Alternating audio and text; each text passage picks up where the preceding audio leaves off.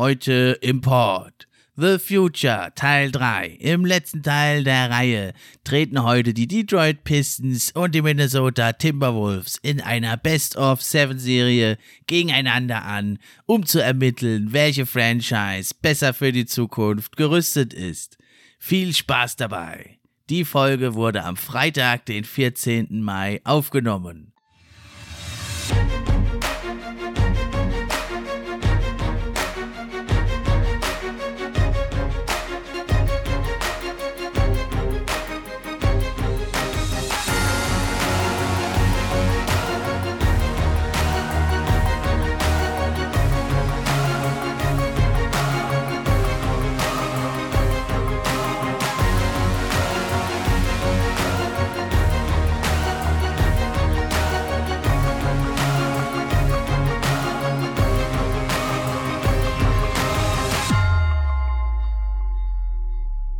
Hi, hallo und herzlich willkommen zum NBA Fan Podcast. Ich bin wie immer euer Gastgeber Steffen und ich freue mich auch heute über jeden, der eingeschaltet hat.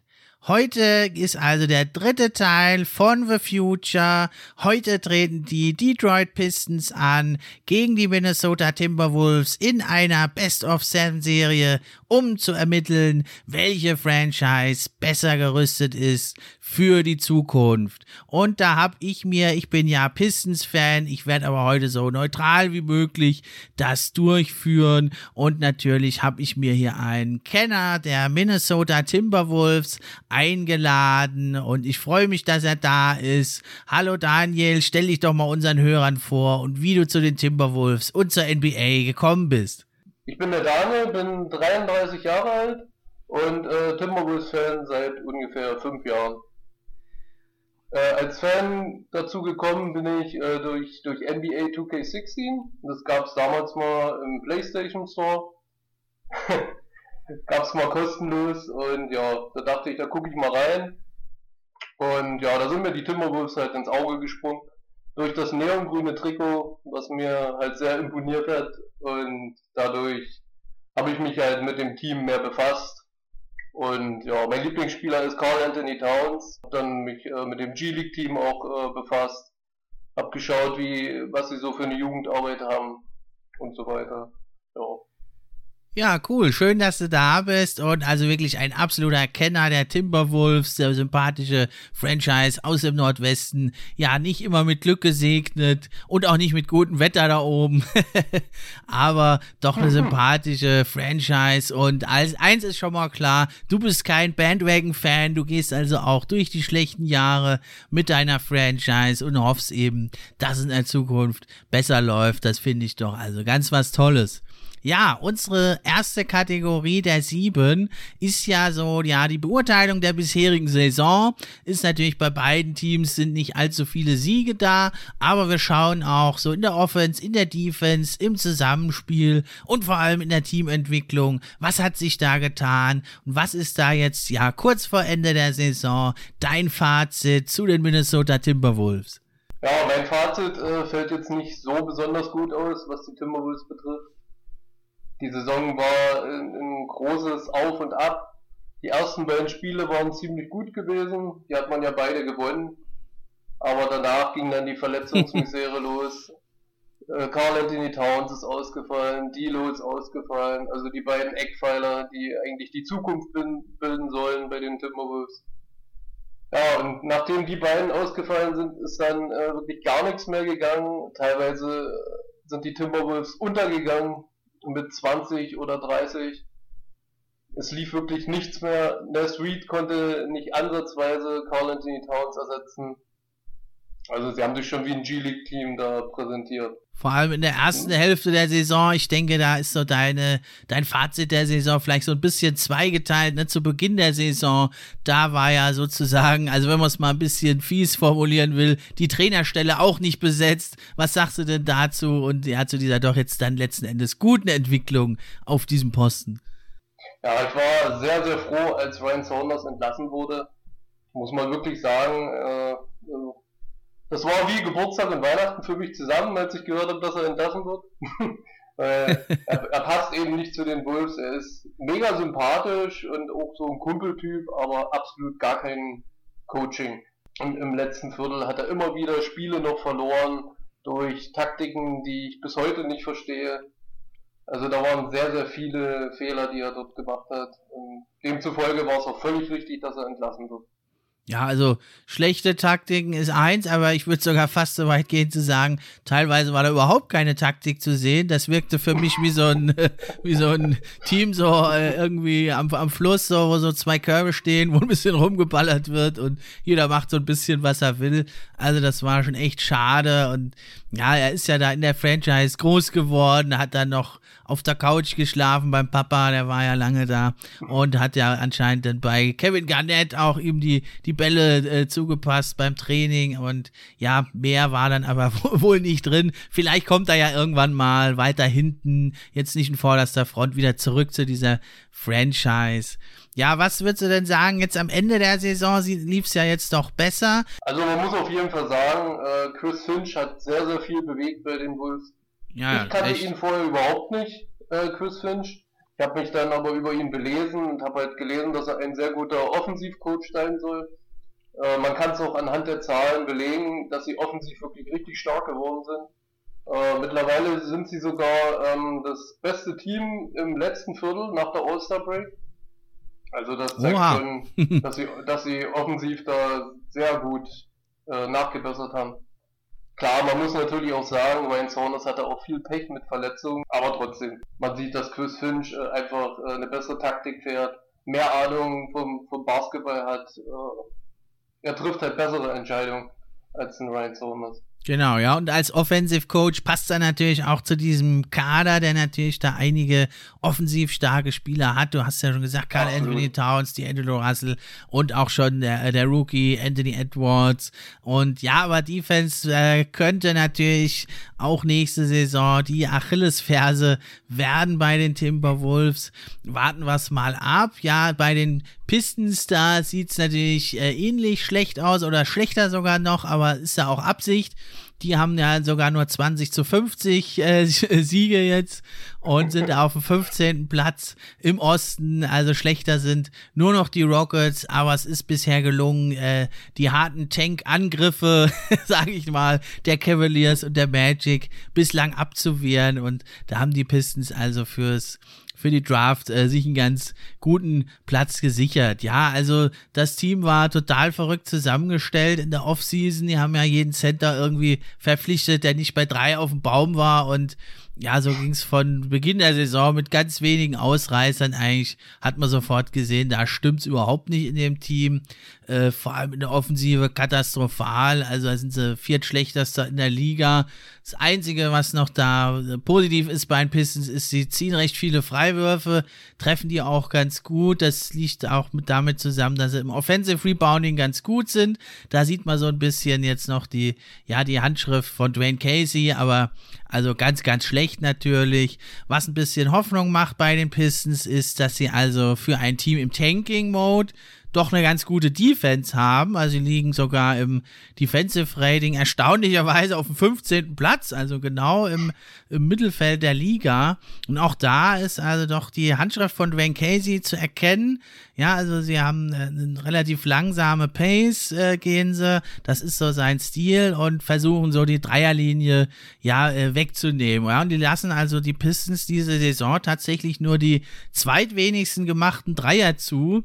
Und da ist so dieser Spielplan von Dwayne Casey zu erkennen. Das ist also, ja, so das kleine bisschen, was man hier positiv noch rausnehmen kann. Und ja, was mir noch ein bisschen äh, Hoffnung da gibt für die Zukunft, ist, also die Pistons verlieren komischerweise nie vier mehr, nie mehr als viermal am Stück. Das dann aber häufiger. ja, aber jetzt so 20 Niederlagen wie die Rockets, das haben sie jetzt nicht. Also jetzt nur ganz am Schluss. Und ja, deswegen äh, ist das äh, ein bisschen hoffnungsvoll noch und ja, geht ja alles um die Zukunft. Ist ja auch viel durchs Tanking, ist schon richtig mit der Zukunft. Da hat ja Chris Finch gesagt, äh, dass, dass die Wolves nicht tanken wollen, sondern eher auf die Chemie äh, im, im, Team mehr ähm, achten möchten, dass denen das wichtiger ist als der Pick. Ja, man kann es so oder so sehen. Die einen sagen, es ist nicht gut, die anderen sagen, es ist gut. Ich sage, äh, es ist gut. Der, der Pick ist nicht alles. Es ist auch wichtig, dass die Chemie stimmt äh, im, im Team. Das hat ja lange nicht gestimmt. Wie gesagt, die Wolves wurden ja des Öfteren zerrissen, auch von kleineren Teams. Das war wirklich nicht mehr schön anzusehen. Selbst gegen die Magics wurden verloren. Also ich denke schon, dass das die richtige Entscheidung ist. Und mit ein bisschen Glück kommen ja die Wolves ja doch noch in die Top 3. Und wenn nicht, dann ist der Pick halt weg. Genau, ja, da kommen wir ja dann später noch dazu, zu den genauen Prozentzahlen, aber ja, ist zu befürchten, dass der Pick äh, der Timberwolves dann äh, nach San Francisco zu den Golden State Warriors geht, aber da kommen wir gleich noch dazu. Ja, was meinst du? Also ich würde sogar also sagen, hier in dieser ersten Kategorie, da ja die Timberwolves ein paar Siege mehr haben, vor allem jetzt zum Ende der Saison besser auftreten und sie haben ja auch das direkte Duell vor ein paar Tagen gewonnen, den Tanking-Gipfel. ja, bei den Pistons hat ja fast niemand mehr gespielt, nicht mal mehr die Jackson, Jacksons. Da äh, kamen dann war, Leute, die sogar ich kaum kenne. Ich war sehr überrascht von dem Kader der Pistons. Also da kannte ich sehr wenige Spieler, die da drauf standen auf dem Zettel. Da hätte mich alles Ja, aber die waren alle verletzt. Die äh, waren alle verletzt. Okay. da hätte mich äh, alles andere als ein Sieg von den Wolves hätte mich da sehr überrascht. ja, aber es war sogar noch relativ knapp dann. Also ja, war ja noch ein ordentliches Spiel. 19 Punkte waren es am Ende. war gar nicht mal so schlecht, das Spiel. Ja, also am Ende wurde es dann, dann noch deutlicher. Ja, also kurz und gut, ich würde diesen Punkt in der ersten Kategorie, weil die Timberwolves hatten ja sehr viel Verletzungspech, das stimmt schon und sind halt katastrophal gestartet. Jetzt hinten raus sieht es deutlich besser aus und ja, auch vom Spielermaterial, was schon da ist, ist es natürlich äh, doch schon ein Stück, ja, ein ganzes Stück besser, als was die Pistons da zeigen können. Und deswegen würde ich den ersten Punkt an die Timberwolves geben. Oder siehst du das anders? Nee, das sehe ich auf jeden Fall anders. Und man muss noch erwähnen, sie haben dreimal gegen die Jazz gewonnen, ne?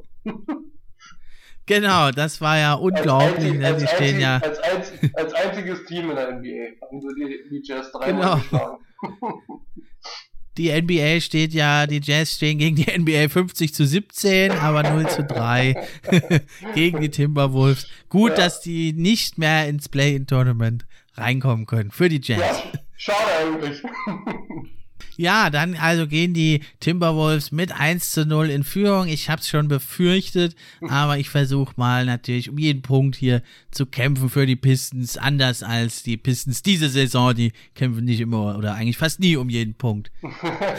nur, nur immer wieder mal. Na, jedes fünfte Spiel dann halt. Dann äh, zuletzt gegen die Memphis Grizzlies haben sie auch einen überraschend deutlichen Sieg geholt.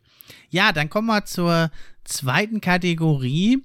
Ähm, welche guten Spieler hat das Team denn schon aufzubieten? Da meinen wir jetzt nicht nur ja ordentliche Rotation-Spieler, sondern ja ein bisschen mehr schon.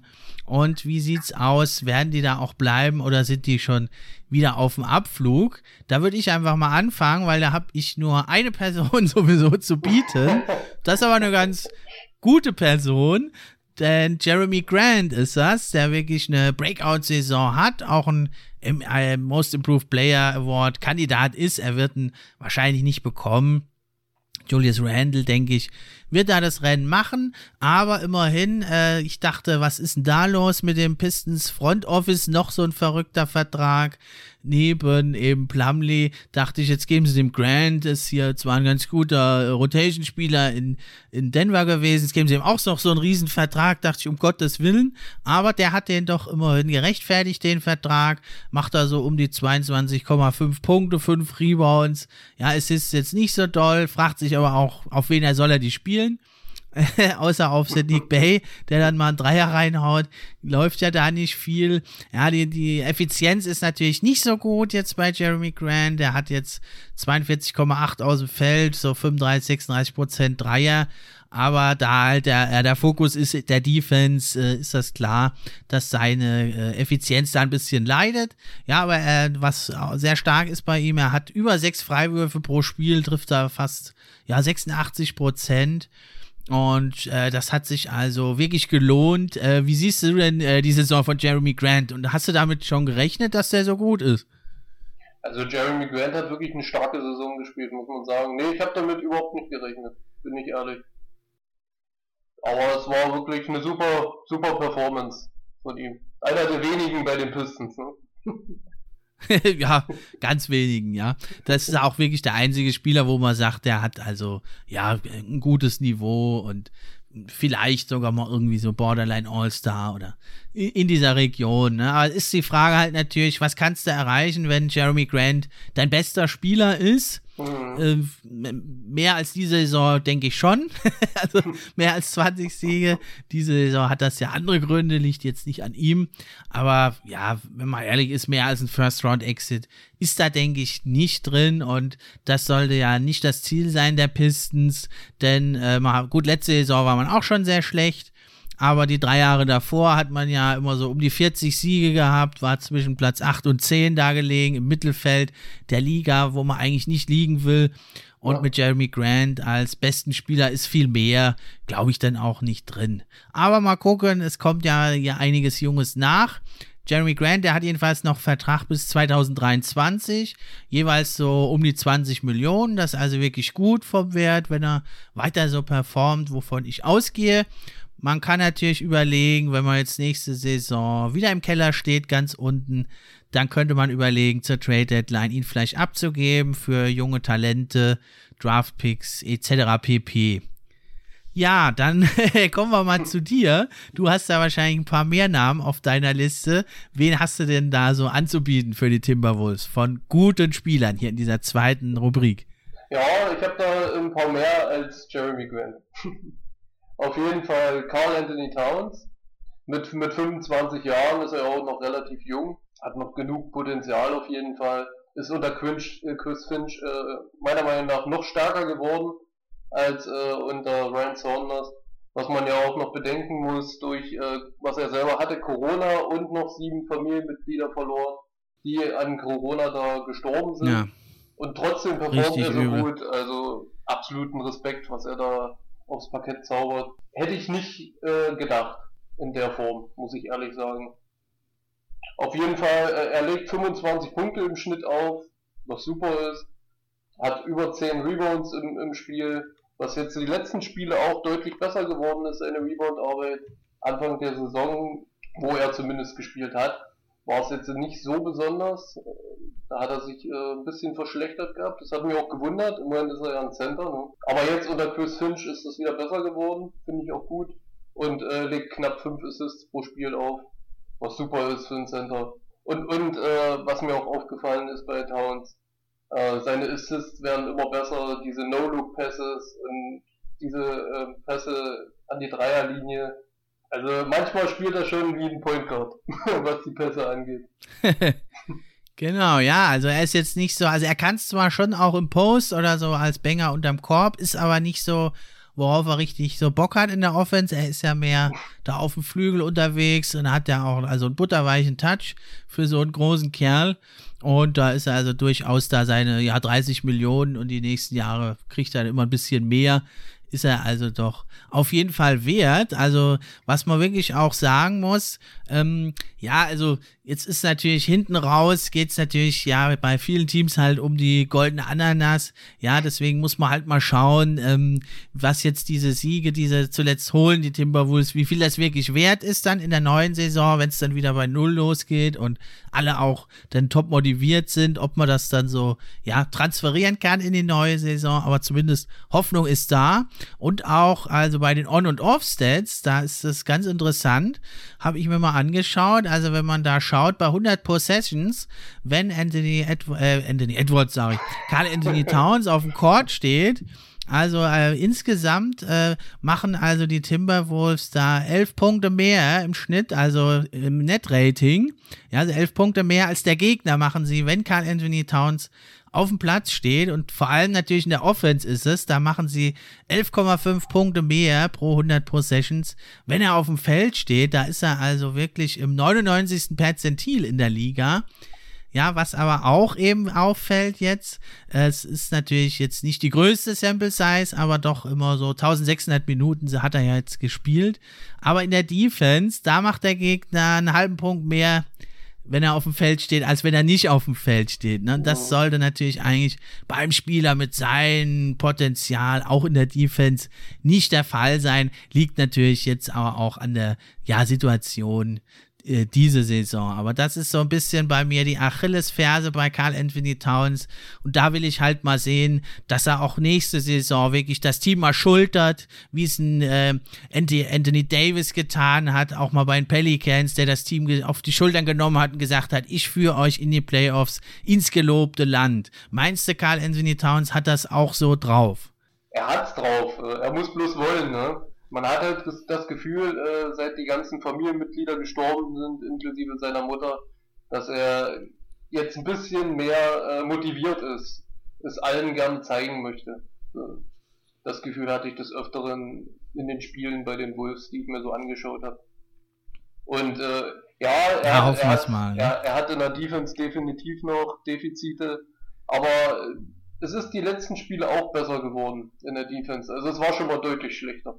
Also ich denke fast, man könnte es mal überlegen bei den Timberwolves, ob man vielleicht wirklich doch noch einen guten Defensivcenter, so einen Inside-Banger mal holt und vielleicht Carl Anthony Towns dann auf dem Flügel spielt. Der kann, macht ja eh mehr von draußen seine Punkte und dann könnte vielleicht Carl Anthony Towns auch auf dem Flügel den, eher den Power Forward verteidigen. Ich glaube, er ist ja schnell und beweglich. Ich denke, ja. das wird ihm fast sogar eher liegen. Es könnte ihm eher liegen, ja, aber dafür brauchst du halt einen vernünftigen Center, so einen wie Capella zum Beispiel, ne, der da die Rebounds abfängt. ja, der wird jetzt nicht zu haben sein. Der nee, spielt ja eine ganz herausragende aber, Saison. Aber, aber, so als Beispiel, ne? So einer, der halt viele Rebounds Natürlich, holt. klar. Ja, ja Towns, Towns ist halt offensiv. Genau, okay, wen hast du noch auf deiner Liste? Ja, auf, auf meiner Liste habe ich dann noch äh, Dilo, die Angelo Russell. Macht auch immerhin 19 Punkte im Schnitt bei 43% aus dem Feld, was, was völlig in Ordnung ist für einen Point Guard. Er harmoniert sehr gut mit Towns zusammen. Äh, ich habe es in den letzten Spielen auch gesehen, dass die beiden sich gut miteinander verstehen dort. Man sieht, dass sie beste Freunde sind auf jeden Fall. Sie suchen sich immer wieder und es bereichert das Spiel enorm. Also das muss man schon sagen und deswegen gehört er auf jeden Fall zu gute Spieler. Er ist ja auch erst 25 Jahre alt und bekommt ja fast das gleiche ich glaube sogar noch, der wird sogar erst, glaube ich. Nee, der ist 25. Mhm. Und er bekommt fast das gleiche Gehalt äh, wie Carl Anthony Towns. Ja, aber also da muss man wirklich mal schauen. Es, es sieht jetzt relativ vielversprechend aus. So, die reine Produktion finde ich auch okay bei Dilo, aber ja, also zum Beispiel das True Shooting, da hat er nur 55 Prozent. Also ist nicht gerade elitär, ja, ist nicht wirklich effizient und das ist sogar sein Karrierebestwert, ja, also äh, im, im Karriereschnitt hat er nur 52,9 Prozent. Ne? Also früher hat man da so gesagt, äh, ineffizienter High-Volume-Scorer. Und da muss man wirklich mal abwarten, wie das mit dem Zusammenspiel ist. Vor allem, weil du ja noch einen Anthony Edwards hast, der auch, also noch zumindest, ein nicht so effizienter äh, Scorer ist. Und da, das macht mir doch wirklich Kopfzerbrechen. Und vor allem, wenn ich mal nochmal hier diese, ja, On- and Off-Werte äh, zitieren darf. Da sieht es nämlich richtig schlecht aus bei D-Low. Der hat bei 1131 Minuten machen die Timberwolves 1,4 Punkte weniger als der Gegner, wenn er auf dem Feld steht. Das ist ziemlich schlecht. Das ist richtig, richtig schlecht. In der Offense, da geht's noch. Aber man muss dazu sagen, er hat ja auch noch nicht so viele Spiele gemacht diese Saison. Ne? Er war ja lange verletzt, er musste operiert werden. Also man, man muss ihm das schon zugute halten. Ja, aber wenn man mal in seine Karriere guckt, er hat nur eine Saison, das war eigentlich letztes Jahr bei den Timberwolves, da hat er da hat er sein Team fast zehn Punkte besser gemacht im Schnitt, aber sonst ist das ein Spieler, der in seiner Karriere immer leicht negativ ist. Und also in der Offense, da machen sie pro 100 Possessions dann vier Punkte mehr mit ihm.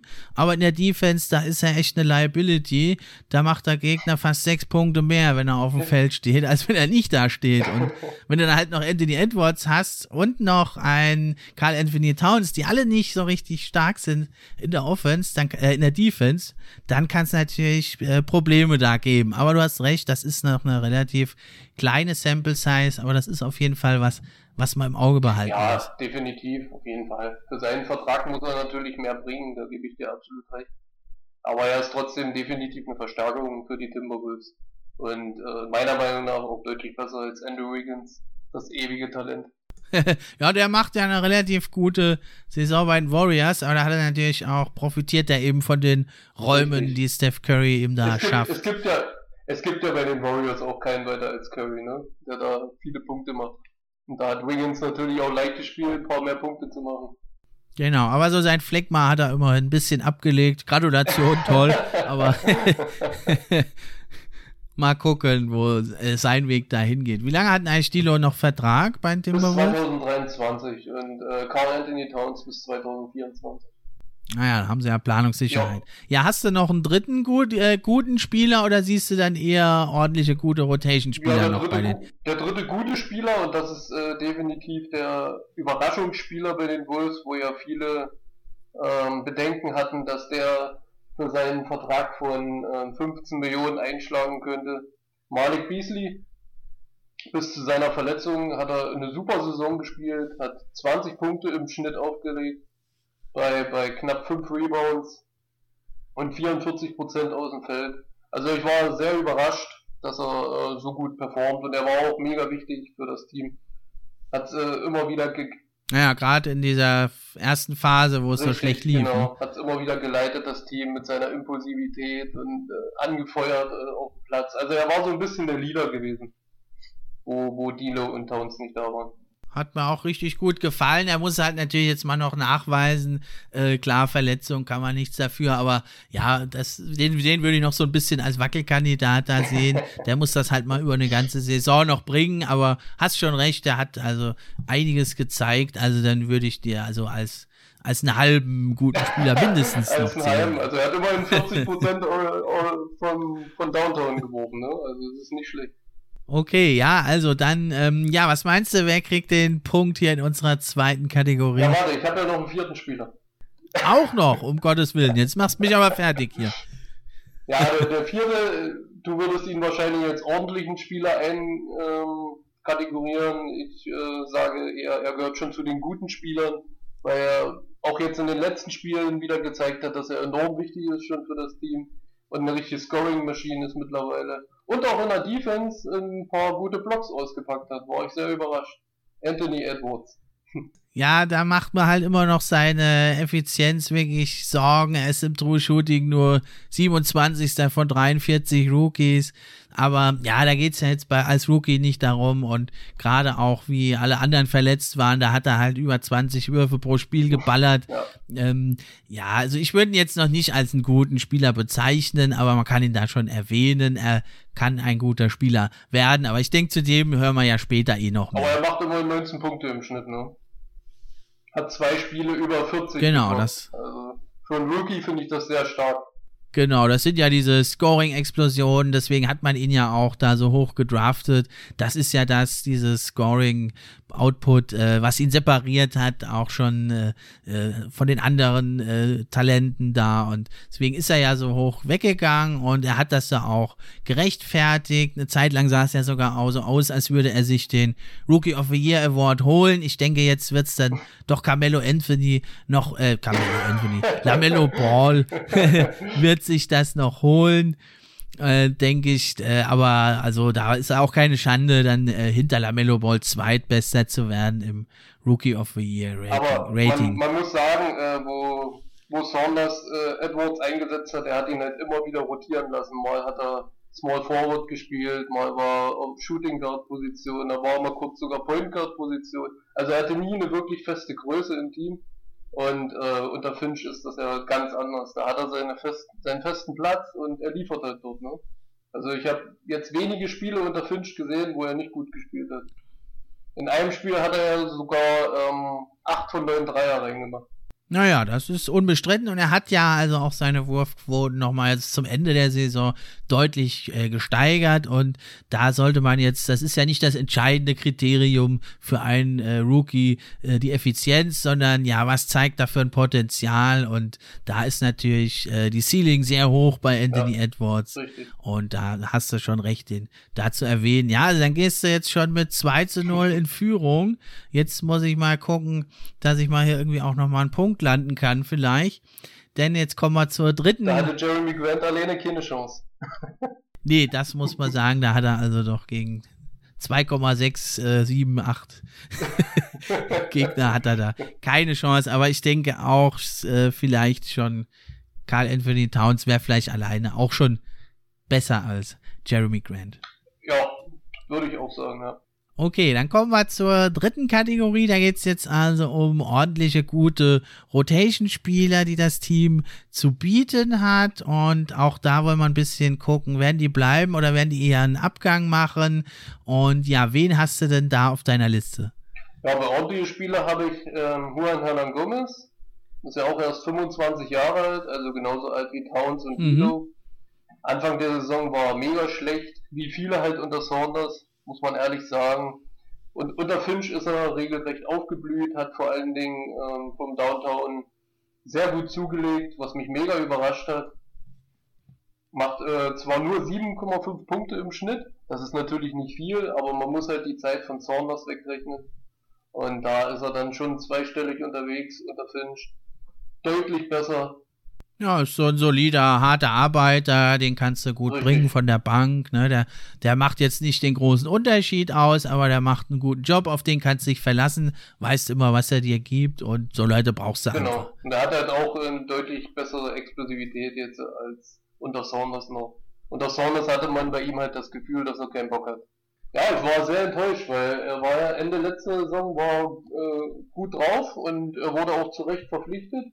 Er ist ja auch bloß mit 7 Millionen datiert, der Vertrag, was völlig in Ordnung ist für ihn. Aber er hat ja wirklich gar nichts gezeigt Anfang der Saison. Da war ich schon ein bisschen enttäuscht gewesen. Aber jetzt unter Finch, wie gesagt, ist er gut aufgeblüht und deswegen ist er definitiv ein ordentlicher Spieler mittlerweile. Okay, wen hast du noch? Mit wem willst du dir hier noch diesen dritten Punkt auch noch sichern? Ja, als zweites habe ich Jaden McDaniels. Er ist ja erst 20 Jahre alt. Mhm. Das war ja äh, quasi ein Stil für die Wolves gewesen. Es wurde ja in 28 gepickt. Aber hätte ja jetzt keiner äh, damit gerechnet, dass der so gut einschlägt. Anfang der Saison hat er ja wenig gespielt, was ja klar war. Aber äh, mittlerweile bekommt er ja seine Minuten und äh, liefert auch. Ist auch in der Defense sehr wichtig geworden für die Wolves. Defense ist ja sowieso ein Schwachpunkt bei den Wolves, das wissen wir ja. Aber er, er packt mhm. immer wieder mal ein paar gute Blocks aus. Er muss natürlich äh, vom, vom Körperzustand noch zulegen. Also er hat viel zu wenig Körpermasse, wo er natürlich keine Chance hat gegen andere wie einen Zion Williamson zum Beispiel. Da sieht er alt aus. Aber er macht einen guten Job mit knapp sieben Punkten im Schnitt. Das ist völlig in Ordnung. Er kann Dreier werfen, da ist er auch bei 37 Prozent. Und macht halt 1,1 Blocks pro Spiel, was super ist von 20-Jährigen und deswegen zählt er für mich auf jeden Fall zu den ordentlichen Spielern und zu der größten Überraschung, abgesehen von Anthony Edwards. Ja, er zeichnet sich ja also wirklich vor allem durch seine Defense aus und das sollte ihm ja bei den Timberwolves da die Chance geben, äh, Minuten zu sehen auf dem Feld. Groß scoren musste er ja eh nicht dann. Im Moment war er ja teilweise sogar in der, in der Starting Five, glaube ich. Ne? Ja. Da muss er natürlich dann neben diesen ganzen anderen Scorern, da fällt natürlich nicht viel für ihn ab, aber durch seine ja defensive Präsenz äh, wird er sich da doch, äh, denke ich, einige Minuten angeln können und das ist ja auch genau das, was das Team braucht. Genau, und er kann halt Dreier und das ist halt äh, unter Finch sowieso wichtig, ne? Offense. Da hast du eigentlich in der heutigen NBA, wenn du Dreier kannst, eh einen Job sicher. Richtig. Was man bei äh, Jared Vanderbilt äh, nicht behaupten kann. Der kann nämlich gar keine Dreier. Beziehungsweise der versucht es nicht mal. Leider nicht, aber. ben Simmons 2.0. Ja, genau, aber ist noch nicht so gut in der Offense. Vorne am Korb. bei weitem nicht. Defense auch nee. nicht. Aber äh, er hat sich gesteigert aber gehört nicht zu ordentlichen Spielern. Mhm. Hast du noch jemanden? Ja, ja, als drittes würde ich noch Ness Reed mit reinnehmen. Er ist ja auch erst 21 Jahre alt. Ja, es äh, war halt sehr viel Verantwortung für ihn, als äh, Towns verletzt war. Musste halt sehr viel alleine dort regeln in der Center-Position. Du hast ja dann bloß noch einen, äh, einen Ed Davis, der bei Weitem nicht das erreicht, was man sich da vorstellt in der Defense. Das Einzige, was Ed Davis kann, ist halt ähm, Rebounds abfangen. Mehr kann er nicht. so traurig es ist. Und dafür dann ihm äh, 4,8 Millionen zu, zu geben, finde ich auch sehr fragwürdig, aber gut, okay. Das war eh mehr von, von Dilo so gewollt, dass Ed Davis kommt, weil die beiden sich ja aus früheren Zeiten noch kannten. Hm. Ja, aber Ness Reed macht immerhin äh, über 11 Punkte im Schnitt. ist bei 52 Prozent aus dem Feld. Und ähm, ja, seine größte Schwäche als Center ist die Rebound-Arbeit mit 4,5 Rebounds bei über 60 Spielen. Ja, das ist natürlich mehr als ausbaufähig ne? und seine riesengroße Schwäche. Man sieht es auch immer wieder in den Spielen, dass er, ja. äh, was die Rebound-Arbeit angeht, noch sehr, sehr große Defizite hat. Ja, Rim Defense ist auch noch ausbaufähig. Das ist, da kann man sagen, okay, als junger Spieler, das kannst du noch lernen, das musst du auch noch lernen. Äh, das das wäre zu früh jetzt, das zu erwarten. Ein bisschen kritisch ist es halt wirklich beim, beim Rebounding, weil da muss es auch einfach Disziplin, machst du einen Boxout oder nicht. Ja. Und das ist halt Einsatz auch. Ne? Und wenn du das irgendwie nicht zeigst, das äh, ist natürlich ein bisschen bedenklich. Defense kannst du lernen kannst du dich steigern, Rebounding, wenn du das äh, nicht bringst, dann, dann liegt es am, am, am, am Kopf. Irgendwie. Ja, ist auch generell in der Defense äh, nicht so besonders gut. Hat immer wieder Probleme, zum Beispiel gegen Montreal Harrell kann ich mich noch sehr gut daran erinnern. Äh, der wurde ja regelrecht auseinandergenommen von ihm. Es waren so viele äh, Situationen im Spiel gewesen, wo er richtig blass aussah gegen ihn. Klar, Montreal Harrell ist natürlich ein starker Spieler, aber trotzdem darfst du dich nicht so. Ja, aber das ist halt so ein Hustle-Player, ne? Der ist ja nicht der Größte, aber der, der gibt halt immer vollen ja, Einsatz. Genau. Und wenn du da nicht dagegen hältst, dann sieht es halt schlecht Richtig. aus.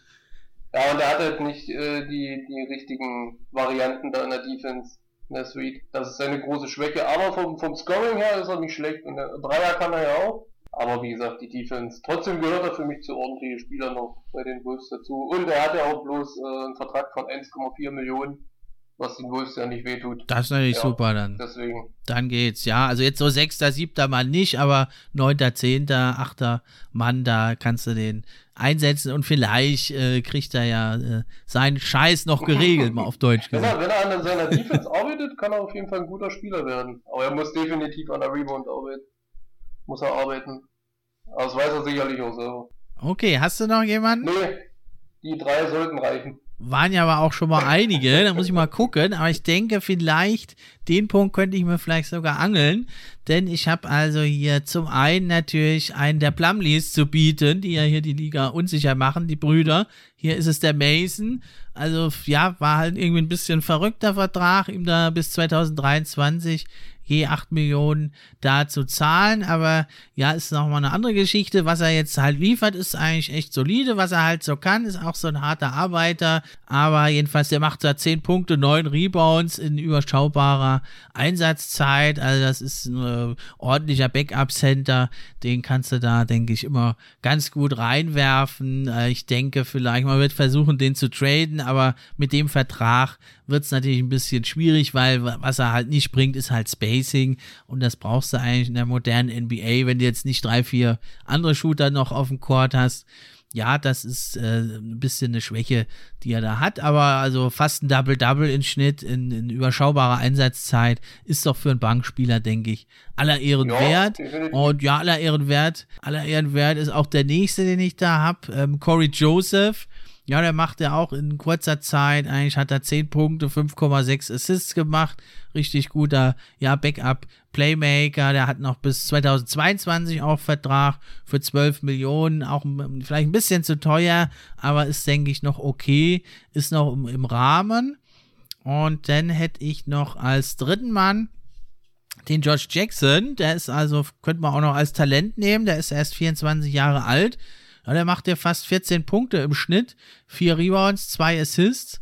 Ja, die Quoten sind noch ausbaufähig, 42 Prozent aus dem Feld und ja, vor allem von draußen. Eigentlich sieht ganz gut aus der Wurf, aber trifft eigentlich nur so 33 Prozent. Ja, das äh, ergibt dann insgesamt halt ein True Shooting nur von 52 Prozent, aber ja, das liegt natürlich auch an der, an der grottigen Offense, in der er da halt eingesetzt wird diese Saison. Er hat also Vertrag bis 2022, der wird auch, denke ich, auf jeden Fall bleiben und der ist auch mit 5 Millionen relativ günstig. Und das sind so die drei äh, soliden Bankspieler, die ich da aufzubieten habe. Ich würde auch hier noch Sadiq Bay reinnehmen. Äh, der kommt dann gleich auch nochmal bei den Talenten. Aber der spielt auch echt eine richtig gute Saison. Ja, der macht ja in 27 Minuten 12 Punkte, fast 5 Rebounds bei richtig, richtig guten Quoten. Da kommen wir ja gleich noch dazu. Den würde ich jetzt noch als vierten guten Spieler reinziehen. Und man könnte eventuell, wenn man ganz großzügig ist, als guten Rotation-Spieler auch schon Isaiah Stewart sehen, der jetzt seit April also ein äh, Double-Double auflegt, so fast, ja, knapp 10 Punkte, 10 Rebounds, auch in nur ja, 20, 22, zuletzt jetzt mehr, also hat im Schnitt so 24 Minuten, da schon ein Double-Double, das ist schon richtig, richtig gut, deswegen denke ich, den kann man so vielleicht halb hier auch noch mitzählen. Was würdest du also sagen hier in der dritten Rubrik, wer sichert sich da den Punkt? Ja, eigentlich ist es ein klares Unentschieden zwischen den beiden. Äh, ich hatte Juan Hernan Gomez, Ness Reed und Jaden McDaniels. Okay. Ja, Mason Plumley, Corey Joseph, Josh Jackson, Sadiq Bay. Und dann muss und, und dann muss man ja noch sagen, die Verträge ne, von ähm, Jaden McDaniels, äh, der kostet ja plus 2 Millionen, Ness Reed 1,4 Millionen und Hernan Gomez mit 7 Millionen. Also schon sehr günstig. ja, aber ist ja Dick Bay natürlich auch im Rookie-Vertrag und der ist ja hier einer der wenigen Pistons auch, der sogar ein positives äh, Rate, On-and-Off-Rating da hat. Der macht 1377 Minuten, wenn der auf dem Feld steht, machen die Pistons 3,4 Punkte mehr als der Gegner.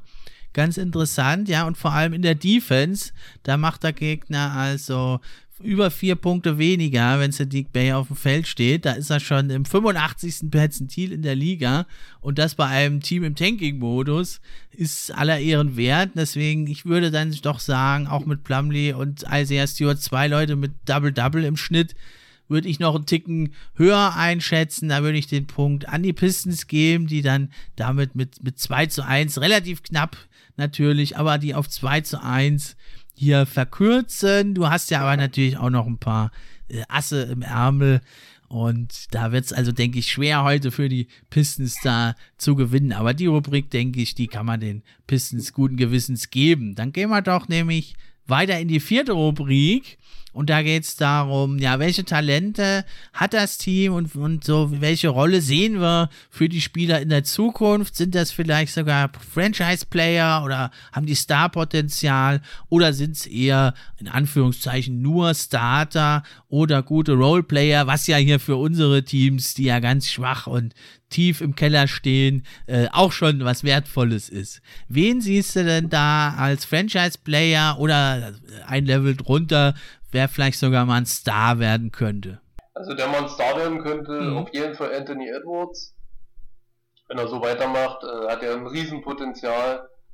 Alleine, äh, was er da an, an Dunkings auspackt, das ist äh, sehr schön anzusehen. Wenn ich überlege, äh, der Dank da gegen äh, den ja, Raptors. Einer der besten der Saison. ja, das war der beste der Saison, in meinen Augen. Ja, also er hat auf jeden Fall Star-Potenzial. Kann mal ein ganz großer werden. Ist ja jetzt schon eine Scoring-Maschine. Wie gesagt, 19 Punkte im Schnitt in seiner ersten Saison. Man darf ja nie vergessen, dass er erst 19 Jahre alt ist. Klar, mit seinen Dreiern, da muss er natürlich noch ein bisschen üben. Aber es ist von den Dreiern her deutlich besser geworden. Und ich denke, äh, wenn er so weitermacht, ist er auf einem guten Weg und Chris Finch wird da schon ein Auge drauf haben, dass er sich weiter gut entwickelt, der Junge. Genau, ja, was halt äh, nicht sein darf, ist, dass er weiterhin 20 Würfe pro Spiel nimmt, aber das denke ich, ja. wenn Towns und Dilo da sind, wird er das auch nicht machen und ja, ein Rookie kannst du jetzt nicht nur an der Effizienz äh, messen.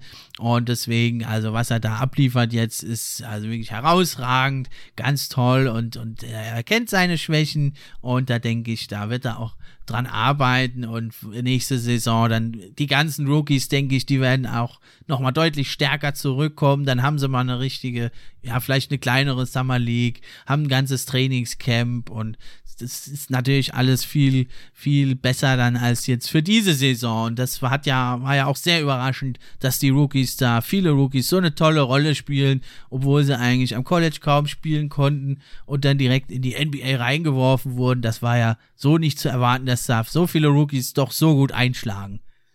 Das stimmt, vor allem der Tate von den Rockets, ne? der ist ja auch sehr, sehr gut eingeschlagen dort. Ja.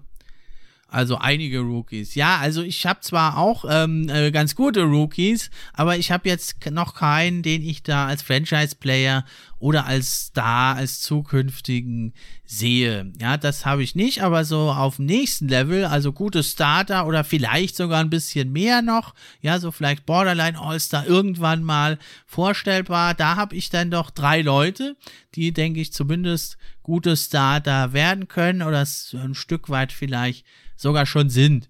Der erste davon, der ist der Sadiq Bay. Also da bin ich echt ein großer Fan von ihm. Und da bin ich echt froh, dass er bei uns gelandet ist. Da ist er mit 6 Fuß 7 Größe und 6 Fuß 11 Wingspan. Hat er das absolute NBA Gardemaster auf dem Flügel. 21 Jahre ist er schon ein bisschen älter und spielt aber ja vielleicht auch deswegen eine ganz tolle Saison und liegt eigentlich in den meisten Umfragen so auf dem dritten, vierten Platz bei den Rookie of the Year Rennen. Und er ist so der klassische Free-and-D-Guy und passt also wirklich sehr gut in jedes Line-Up. Ähm, wie hast du denn den wahrgenommen, den Sadiq Bay? Ja, der war auf jeden Fall auch eine Überraschung von den Rookies. Es gab ja, wie gesagt, sehr, sehr viele Überraschungen in dieser Saison und dazu gehört Sadiq Bay auf jeden Fall. Ja, und also der macht in fast 27 Minuten. Jetzt zuletzt natürlich spielt er weniger, sonst, weil der hat ja ein positives Net-Rating und dann gewinnst du vielleicht sogar mal ein Spiel, wenn der spielt. Das will man ja nicht bei den Pistons. nicht so und, wie Genau, der bringt ja gute 12 Punkte, fast 5 Rebounds und auch 0,8 Steals, was zeigt auch schon ein bisschen da seinen defensiven Wert. Und er trifft also auch, also er wirft fast nur Dreier eigentlich. Da muss er noch an sich arbeiten, dass er am Korb und in der Midrange, ja, Midrange will man ja eh nicht so haben in der modernen NBA, aber am Korb, mhm. ja, und mit dem Dribbling, da kann er sich noch verbessern. Aber was er da an True Shooting schon 57,4 Prozent, hat fast 40 Prozent Dreier verliert fast nie den Ball. Liegt natürlich ein Stück weit auch daran, dass er nicht so viel dribbelt. Da muss er noch an sich arbeiten.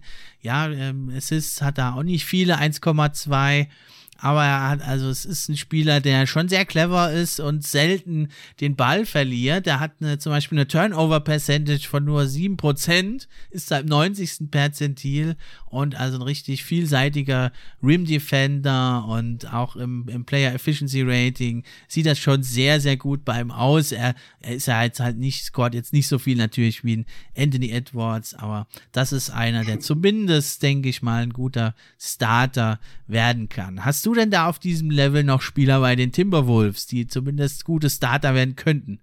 Ein guter, guter Starter könnte auf jeden Fall Malik Beasley werden. Man muss mhm. natürlich jetzt abwarten, wie er nach seiner Verletzung zurückkommt. Natürlich. Ich weiß nicht, ob er jetzt die äh, nächsten zwei Spiele, sind jetzt bloß noch zwei Spiele, äh, ob er da nochmal ein Spiel spielen darf. Ähm, also die, der Front Office meinte, dass er wohl wieder gesund ist, aber ob er nun spielt, das kann ich nicht sagen. Man muss abwarten.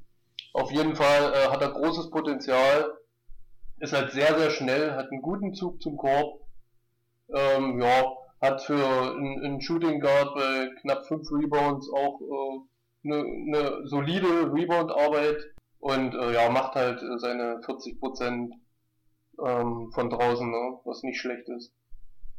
Genau, ja, also da bin ich bei dir. Da kann man also bei positiver Entwicklung, die, davon gehen wir ja hier immer ein bisschen aus oder darauf setzen wir hier bei den jungen Leuten ja auch hier nicht abwegig. Da bin ich ganz bei dir. Da kann der, denke ich, sicherlich ein ganz guter Starter werden. Und wer weiß, vielleicht ja sogar noch mehr. Das ist ja immer ganz schwierig vorauszusehen, weil der eine macht halt im vierten, fünften Jahr erst seinen Sprung, der andere macht schon früher. Also da kann sich ja auch später in der Karriere noch einiges verändern. Na, die Wolves, die hatten, die hatten ja den Beasley von, von den Nuggets geholt, ne? Genau, ja. Genau, und da äh, hat er ja nicht wirklich Minuten gesehen. Das war ja schon eine Überraschung, dass er so eingeschlagen ist letzte Saison bei den Bulls. Ja, und da hat er so weitergemacht, ne, bis zu seiner Verletzung. Genau, ne, da muss man jetzt halt hoffen und drauf setzen, dass er dann in der neuen Saison eben, ja, wie die ganze Timberwolves-Truppe eigentlich, dass er, ob sie da ansetzen können, äh, wo sie jetzt momentan gerade stehen, oder ob es dann doch wieder irgendwie Probleme gibt, ne, wenn alle wieder 100% geben, aber das äh, werden wir dann nächste Saison sehen. Ja, ich habe dann noch okay. auch einen, äh, der durchaus äh, auch ein solider Starter werden könnte. Bei den Pistons ist er es schon, das, das, muss aber bei diesem schlechten Team eigentlich jetzt noch nichts heißen. Es ist Isaiah Stewart, ja, der ist auch erst 19. Hm, der hat also jetzt äh, über die äh, letzten Spiele äh, macht er also auch fast ein Double-Double in knapp 25 Minuten nur. Ja, über die Saison sind es dann nur so 8 äh, Punkte, 7 Rebounds. Aber der hat also auch richtig ordentliche, ja, äh, Advanced Stats auch durchaus, hatte ich ja eben schon gesagt, also hat eine positive, positives Net-Rating und ist also da schon äh, richtig gut mit dabei. Und ursprünglich dachte ich, der ist nur so ein Inside-Spieler, aber der hat also zwischendurch sogar mal 42% Dreier getroffen, ist jetzt äh, doch wieder ein bisschen abgekühlt. Nimmt natürlich auch nicht viele, aber dass so ein 19-jähriger Center äh, durchaus sich das mal zutraut, das fand ich schon bemerkenswert und würde ihn also auch da natürlich sehr vielfältig machen in der modernen äh, NBA. Und er hat auch immer wieder mal Spiele drin, da gegen die Wizards zum Beispiel, hat er 19 Punkte, 12 Rebounds in 24 Minuten gemacht oder auch gegen die Thunder, also auch ein Team im Tanking-Modus natürlich. Aber trotzdem 15 Punkte, 21 Rebounds. Das war dann mal, da durfte er immer 32 Minuten spielen. Also, das ist natürlich eine kleine Sample Size, aber da bin ich mal gespannt, wenn der dann richtig von der Leine gelassen wird, ob er das dann so bestätigen kann. Das äh, wäre schon sehr interessant. Wie siehst du denn den Isaiah Stewart? Ja, also auf jeden Fall auch ein interessanter Spieler, ne? Der könnte definitiv was werden die nächsten Jahre bei den Pistons, aber muss man mal abwarten, die Entwicklung bei ihm. Ist ja auch Natürlich. relativ jung. Ja. Natürlich. Na, er hat ja schon so auf bescheidenem Niveau natürlich, haben die ein kleines Two-Man-Game am Laufen mit meinem nächsten Spieler, Killian Hayes. Der ist jetzt noch nicht so eingeschlagen, der hat auch noch gar nicht so viel gespielt. Aber zuletzt hat er durchaus aufgetrumpft. Deswegen denke ich, der könnte immerhin doch noch ein ordentlicher Starter werden. Er ist auch erst 19 Jahre alt. Ja, war eben lange verletzt. Und der hat noch ganz viele. Der hat doch bei Ulm gespielt. Genau, der hat in Ulm in der Bundesliga gespielt und hat sich da also schon ähm, dann gegen Erwachsene gemessen. Und ja, aber in der NBA ist natürlich doch nochmal was ganz, ganz anderes. Ja, denn der war dann, hatte nur sieben Spiele gemacht, war dann lange verletzt und kommt jetzt zurück und hat zuletzt also doch immer wieder mal gezeigt, so was er drauf hat. Also auch in diesem ja legendären Tanking-Spiel gegen die Timberwolves, da hat er also 13 Punkte, 6 Rebounds, 7 Assists gemacht. Oder auch heute Nacht jetzt äh, gegen die Bulls hat er also 21 Punkte, 7 Rebounds, 8 Assists gemacht. Ja, ist zwar so ein Spiel um die goldene Ananas, aber trotzdem er zeigt, durchaus, er hat Potenzial und wenn man ihm die Zeit gibt und die kriegt er auch von Dwayne Casey, dann könnte doch aus ihm durchaus noch was werden. Wie siehst du denn den? Ja, er bietet sich auf jeden Fall an, wenn du jetzt so die Zahlen gelesen, äh, vorgelesen hast. Das klingt auf jeden Fall nicht schlecht. Klar, sind natürlich Tanking-Spiele, aber er möchte auf jeden Fall sich beweisen in dem Team. Das finde ich gut. Ich habe mal ein paar Spiele, ich habe damals mal ein paar Spiele äh, gesehen, von Kian Hayes äh, bei Ulm. Ja, da hat er noch viele Schwächen gehabt, ne? Vor allen Dingen äh, unterm Korb war er jetzt nicht so besonders. Aber er kann sich auf jeden Fall entwickeln, klar. Genau, da sprichst du es an. Also er hat unheimliches Potenzial und einen hohen Spiel-IQ hat er schon. Aber er hat noch mehrere Baustellen. Die eine ist der Wurf. Er trifft genau. hier nur 36 Prozent aus dem Feld diese das ist, Saison. Das ist eine Katastrophe, ne? 36 Prozent. Katastrophe. 30 Prozent Dreier. Das war sogar noch viel schlechter. Der hatte anfangs nur 20 Prozent getroffen. ja, der hatte jetzt auch ein schlechtes True von 43 Prozent. Ist aber da äh, schon auf dem aufsteigenden Ast, muss man sagen. Ja, das ist seine eine Baustelle. Er ist halt jetzt nicht so der super athletische Mega-Dribbler, der mhm. sich da Raum verschafft. Ja. ja, aber er hat durchaus ein, äh, ein gutes Handling und äh, er ist jetzt nicht der Allerschnellste, aber ja, er ist, weil er halt clever ist und sich gut bewegt, kommt er immer wieder gut an den Korb und schließt da aber, du hast es gesagt, total schlecht ab. Ja, ja der ist auch viel zu leicht und, und der kann das auch nicht wirklich und geht dann eher so zur Seite noch weg, als den Kontakt zu suchen und ganz, ganz schwach, da muss er natürlich dran arbeiten. Aber was schon richtig gut ist, einfach ist sein Passing. Da hat er jetzt schon über, über fünf Assists. Ja, er macht zwar natürlich auch drei Turnover, das ist aber völlig normal als Rookie Point Guard, der auch noch lange verletzt war. Und vor allem, was so mal seine Stärke werden könnte, das deutet er hier und da an. Das ist eben ja zum einen diese Vielseitigkeit, da so sieben, acht Rebounds und Assists rauszupacken, aber auch defensiv ist er er zeigt da hin und wieder Ansätze und hat auch einen Stil im Schnitt schon, da in relativ kurzer Zeit.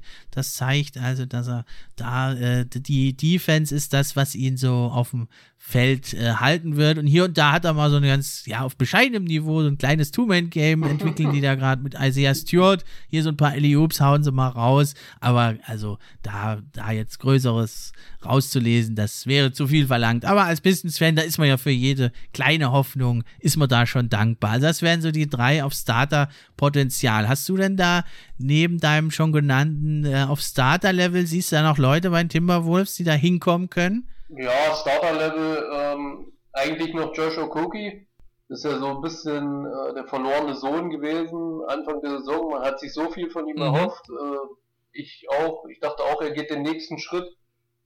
Er ist ja so ein 3D, guter Defender eigentlich. Äh, sein legendärer Block gegen Harden, falls du dich erinnern kannst. ja. ja, äh, in der Defense macht er auf jeden Fall keinen schlechten Job. Wie gesagt, Anfang der Saison äh, weiß ich nicht, was da mit ihm los war. Das war teilweise echt katastrophal. Offensiv war schlecht, defensiv war schlecht. Also du konntest ihn wirklich gar nicht gebrauchen. Mittlerweile ist er äh, wie, wie viele Spieler unter, unter Finch äh, wieder aufgetaut, war eine Zeit lang sogar in der Starting Five gewesen und äh, hat dort auch recht ordentlich gespielt, muss ich sagen. Klar, äh, er ist jetzt keine Scoring Machine wie Edwards und Beasley, aber äh, das brauchen die Wolves auch nicht. Die haben mehr als genug Spieler, die das Going bringen können. Wichtig ist halt die Defense auch nur. Und die kann Okoki mitbringen, aber muss er sich halt auch noch ordentlich steigern. Und äh, seine Dreier sind auch äh, nicht gut bei äh, knapp 30 Prozent, also das hm. ist nicht viel. Habe ich mir auch mehr erhofft von ihm. Eigentlich ist er kein so schlechter Dreierschütze, aber ja, das reicht momentan auf jeden Fall nicht. Aber das Potenzial ist bei ihm definitiv da. Ja, also den sehe ich eher so als zukünftigen Roleplayer, aber gut, das kann man letzten Endes, ist das schwer abzuschätzen. Also als Starter sehe ich da auch überhaupt keinen mehr beim Potenzial bei den Pistons. Da müsste man sich schon sehr täuschen, aber so, ja, vielleicht ordentliche Roleplayer, da hätte ich noch ein paar. Also zum einen die Jacksons. Der eine ist der Frank, der hat also mit 22 Jahren, macht er fast 10 Punkte, 46 Prozent aus dem Feld, 41 Prozent Dreier. Ja, und das nur in so 15 Minuten im Schnitt. Zuletzt hat er ein bisschen mehr gespielt. Ähm, und das war dann so, so weit, sogar so gut, dass man gesagt hat, den können wir jetzt nicht mehr spielen lassen gegen die Timberwolves. Zuvor hatte der immer mal so um die 20 Punkte mal eingestreut, immer mal so drei von sechs Dreiern rausgehauen, mit einem True Shooting von fast 60 Prozent, richtig gut. Ja, da denke ich, der könnte, der könnte, oder da ist er eigentlich schon fast ein ganz ordentlicher Roleplayer, zumindest für so ein Team im Keller hier, ja, für, für ein äh, besseres Team. Da muss man mal schauen, aber da denke ich, kann man zumindest das äh, erhoffen, dass er da ein ordentlicher Roleplayer mal wird. Ja, und äh, für Josh Jackson, da trifft das so eigentlich schon zu. Da ist schon ein ganz guter Roleplayer, hatte ich ja vorhin schon gesagt. Der bringt dir 13,5 Punkte. Ja, in drei Jahren muss er noch verbessern. Also der ist, der, der ist da schon ein ganz guter Roleplayer. Dann habe ich noch ähm, Saban Lee. Der ist 21, der ist ein ganz guter Passer, der macht da immer so 5, 6 Assists. Bei ihm ist das Problem das Scoring. Er trifft zwar effiziente 46% aus dem Feld, und 38% Dreier, aber also der bekommt nur ganz, ganz wenige Würfe, der macht nur so um die 5 Punkte im Schnitt. Hm, liegt einfach daran, dass er da noch äh, ja nicht so weiß, wie, wie, wie mache ich mehr Würfe, wie, wie kriege ich freie Würfe und hat also auch dann nur ein True Shooting von 54% ja, trotz der eigentlich guten Werte, aber es ist halt auch eine sehr, ganz, ganz kleine Sample Size. Ja, und dann habe ich noch ein paar Fragezeichen hier stehen. Zum einen der gute alte Sekou Domboya hat er eigentlich letzte Saison ordentlich gespielt. Äh, jetzt ist er immer wieder verletzt. Dann streut er dir mal 20 Punkte ein, zuletzt auch gerade bei dem Sieg, ne? glaube ich, gegen die, die, letzten, gegen die Grizzlies, ja. Die, die letzten Spiele hat er ja wieder gespielt, der Dumbia. Ich hatte da immer wieder mal geguckt. Die, die, die Stats von ihm sahen jetzt gar nicht so schlecht aus. Ja, das sagt man halt irgendwo jetzt in Detroit mittlerweile schon so als ja kleiner boshafter Scherz. So, ja, das Ende der Saison, wenn getankt wird, das ist so Seku Domboya-Zeit. so die, die Trash Minutes und die Trash Games, da trumpft er dann, dann wieder auf. Aber wenn es um was geht, hat er bisher immer versagt. Also der Mann ist für mich ein einziges Fragezeichen. Genauso Hamidou Diallo oder Tyler Cook, die lassen hier und da mal was aufblitzen, aber es ist für mich jetzt noch nicht genug. Äh, das zu, dazu sagen, das wären mal gute Roleplayer oder geschweige denn mehr. Also oh da müsste man schon eine Glaskugel zu Hause stehen mhm. haben, um das zu sagen. Und die habe ich einfach nicht. Und selbst mit der größten Pistons-Brille, äh, Brille, Brille, kannst du da also nichts groß rauslesen. Das wird mich schon sehr überraschen, wenn aus denen noch was wird. Hast du denn da noch welche, die zumindest gute Roleplayer werden könnten bei den Timberwolves? Ja, gute Roleplayer, auf jeden Fall Hernan Gomez. Äh, wir sprachen ja schon drüber, dass seine Stats mittlerweile ganz ordentlich sind. Im Gegensatz zu Anfang der Saison, ne? Äh, genau, also der ist, der ist ja schon ein Roleplayer. Aber der ist ja, ja kein Talent mehr. Ich meine ja jetzt Talente, junge Leute. Achso, junge Leute, ja gut, dann äh, Jaden McDaniels, äh, mhm. hatte ich dir ja vorhin schon gesagt, was der so an, an Punkten auflegt genau, ja. und dass er von den Dreiern her ganz gut ist und auch 1,1 Blocks pro Spiel macht. Und äh, Ness Reed halt noch. Der ist ja auch mit 21 definitiv noch äh, unter die Talente zu sehen. Und so talentiert wie ein Seku Domboja ist er auf jeden Fall. ist, auch kein, ist auch kein Problem. ja, also athletisch und so sind es ja Freaks.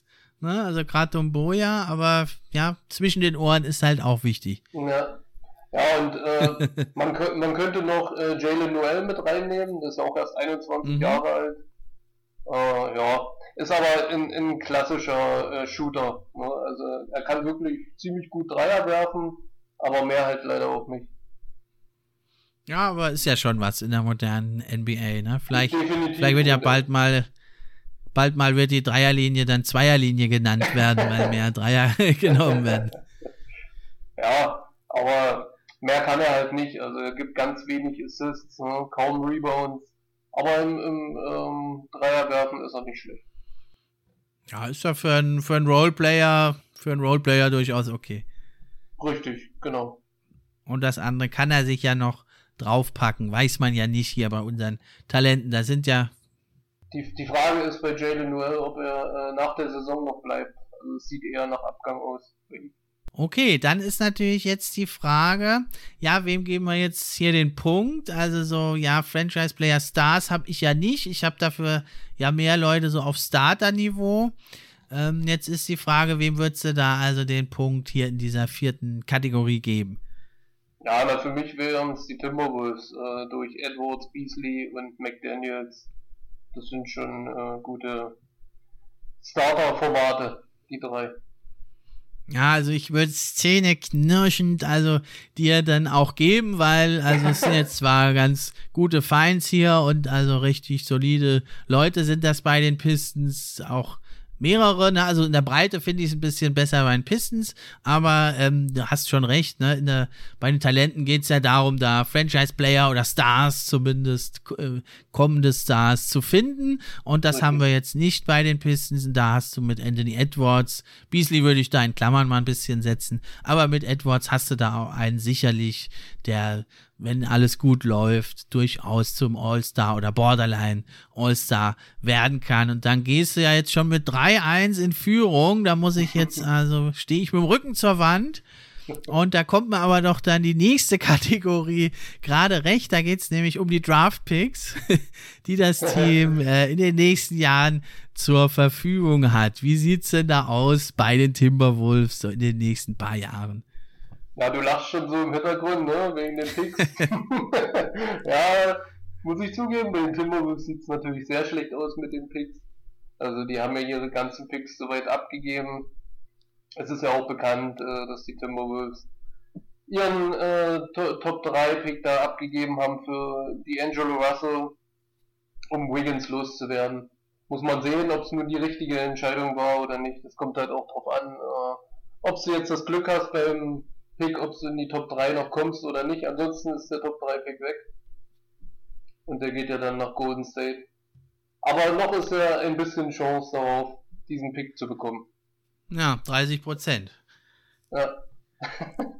aber immerhin. Ja, und in, genau, ja, aber immerhin die Zweitrunden-Picks und vielleicht mit einem Spieler dann doch wegtraden oder also Trade-Material sind die ja meistens, muss man ja ehrlich mal sein, äh, muss man dir sagen. Die Zweitrunden-Picks sind ja oft nur Trade-Material, aber gut, wenn du dann doch mal einen Spieler wieder abgibst und ein paar Second Round, da kriegst du vielleicht auch wieder einen First Rounder, also da kann man vielleicht das eine oder andere noch machen und dafür haben ja aber, das hat ja, haben ja die bisherigen äh, Punkte auch gezeigt. Dafür haben ja die Timberwolves halt auch ein bisschen mehr Talent als die Pistons ja. haben. Dafür sieht es halt jetzt bei den Draftpicks ein bisschen besser aus.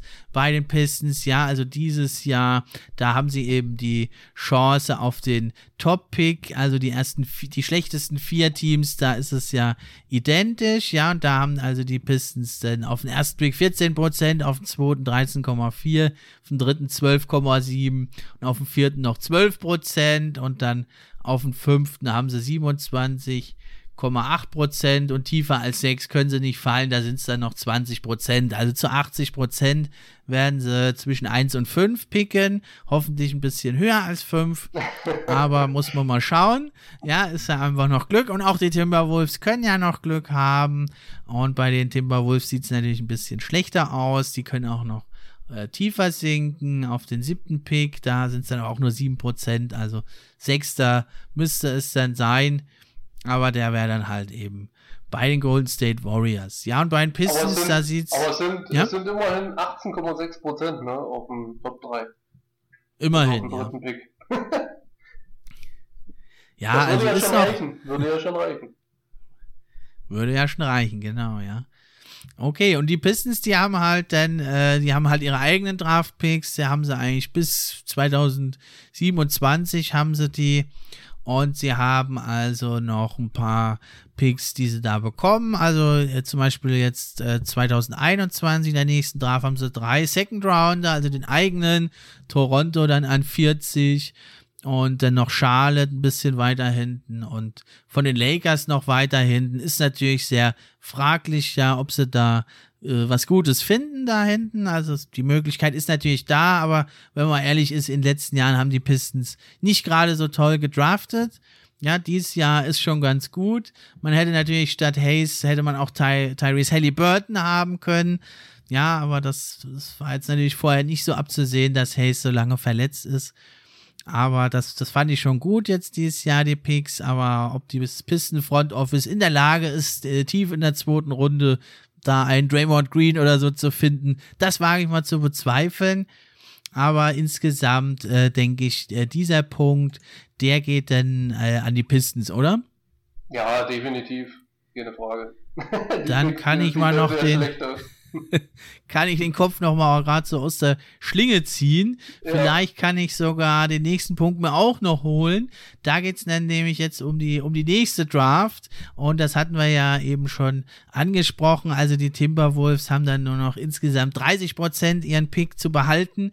Ich denke, da wird jetzt von den Teams unten auch keiner mehr gewinnen die denke ich, werden die Timberwolves. Das wird sich nicht mehr ändern. Dann ist halt 30 zu 70 da den eigenen Pick zu behalten, aber immerhin noch eine gewisse Chance.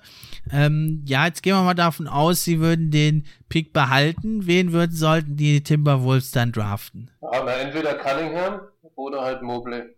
Wobei ich eher äh, zu Mobley tendieren würde, ähm, wegen der Center-Position, dass man Carl Anthony Towns auf die Power Forward äh, stellen könnte.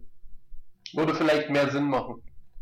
Ja, das ist halt so die große Frage, ne? Da gibt's ja einfach zwei so Philosophien. Äh, ja, draft dich eben nach Talent oder draft dich eben nach Bedarf. Und ja, ich denke halt, äh, Cunningham ist halt doch nochmal ein Level über allen anderen Talenten. Und wenn jetzt man den ersten Pick landet, auch bei den Pistons finde ich, dann äh, geht an Kate Cunningham kein Weg dran vorbei. Der wird auch als erstes gehen. Also, ne, also wenn du dann hin, wenn, hinten dran. Wenn, wenn, die Wolves an 1 picken, das habe ich jetzt natürlich nicht vorausgesetzt, weil daran glaube ich nicht, dann, dann würden sie natürlich Cunningham nehmen, klar. Aber klar. ich erhoffe mir natürlich, dass sie äh, den dritten Pick bekommen und das wäre für mich dann Mobley. Wenn er dann noch da ist, ne? Also die wenn besten er, Chancen die besten Chancen haben natürlich die Rockets, ja, und Kate Cunningham ist also ja wirklich ein fantastisches Talent. Er ist groß, er ist stark, er ist physisch äh, gut, er hat die Court Vision, äh, er kann da aufposten dann sogar in der NBA wahrscheinlich, er hat einen guten Wurf, also es ist das komplette Paket wirklich, was da ist. Und der würde also natürlich, müssten die Pistons den auch holen, also der hat natürlich ein viel höheres Ceiling als jetzt ein Killian Hayes, denn Cunningham, der ist 6 Fuß 7 groß mit 19 Jahren, der hat 220 Pfund. Ja, der ist also ein richtig äh, jemand, der dann also wirklich ein Franchise-Player werden kann, ja, werden muss, sogar wenn nicht irgendwas Schreckliches dazwischen kommt. Ja, dahinter ja. kommt dann äh, Mobley. Ja, der ist natürlich auch interessant. Den würden, glaube ich, die Rockets dann, wenn die auf zwei landen, eher nicht äh, picken, weil die haben ja schon genau. Christian Wood ja, und deswegen hast du Richtig. das äh, clever dir gedacht, ja, dass dann, wenn vielleicht die Timberwolves an drei noch landen, was sie ja müssen, um den Pick zu behalten, dann könnte genau. man vielleicht Mobley tatsächlich noch bekommen, ja. Ist ja auch die äh, größte Chance, den Top 3 da zu bekommen, weil die 1 und 2 sind halt bloß 9% und den dritten dann immerhin 18,6.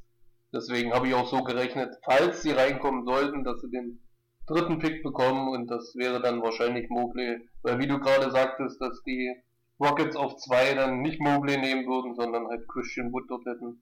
Und Christian Wood war ja auch äh, wirklich super in der Saison, muss man schon sagen. War ja so ein bisschen die Überraschung gewesen. Genau, ja, und wenn aber Mobley also doch auch schon weg wäre, dann gäbe es ja immerhin auch noch einen Jalen Sachs, ja. Der hat es ja. ja. schon im Final Four gezeigt, da mit seinem Game-Winner gegen UCLA, also ein Big-Time Point Guard, Talent wirklich, gerade in der modernen Pace and Space Area, äh, also Phase, in der die NBA jetzt ist und ja, den könntest du natürlich schon auch neben die Angelo Russell und Anthony Edwards stellen. Also es wäre natürlich ein explosiver Backcourt dann, aber auch mit ganz, ganz wenig Defense. Aber könnte man äh, als Trostpreis dann sogar auch noch kommen und bekommen und wäre natürlich für die Timberwolves eh ein Traum, wenn man überhaupt so hoch nochmal picken Richtig, kann. Das, das stimmt natürlich. aber man bräuchte schon eher einen Spieler, der ein bisschen Defense hat. Das wäre schon nicht schlecht für die neue Saison. Weil Offense ist mehr als genug vorhanden. Das hat man jetzt auch in den äh, letzten Spielen gesehen, dass die Offense ziemlich gut ist. Und vor allen Dingen im, im letzten Viertel ne, sind sie ja das beste Team jetzt. Genau, ja, für die Pistons, die können ja auch noch vierten, vierten, fünften oder so sechsten Picks äh, dann behalten. Ähm, da wäre dann natürlich auch interessant ein Jalen Green, ja, ein echter elektrischer Athlet. Also ich vergleiche immer so ein bisschen mit äh, Jalen Brown, ja, so ein Two-Way-Player und er hat ja also in der G-League das schon äh, gezeigt jetzt. Er hat ein bisschen das noch moniert, ja, dass er eigentlich viel höher stehen würde, wenn er in, äh, am College gespielt hätte, weil da hätte er dann vielleicht noch mehr dominieren können gegen schwächere Gegner, aber das denke ich eigentlich nicht. Ich finde, der steht genau da, wo er ist, so in den Top 5 und das wäre für die Pistons also auch nochmal ein interessanter Mann natürlich, weil wir natürlich jedes Talent brauchen und auch ein Jalen Green hat, denke ich, durchaus das Potenzial, auch zum Play Franchise, Franchise-Player zu reifen. Und dann auch einer, der vielleicht sogar auch noch interessant sein könnte, wäre Jonathan Kuminga. Ja, der ist natürlich äh, auch in der, hat auch in der G-League gespielt und ist auch ein großer physischer äh, Wing Defender und auch so Two-Way-Player. Ja, ein bisschen ähnlich wie, wie eigentlich Sadiq Bay schon. Ja, aber der ist, äh, der ist, der Kuminga ist ja nochmal deutlich größer, also die könnten durchaus auch äh, gut zusammenspielen und also denke ich auch die Oklahoma City Thunder, das könnte ich mir denken, dass die an Kuminga auch interessiert sind. Wen, wer gefällt dir denn da besser, Green oder Kuminga? Ja, ich würde eher zu Green tendieren.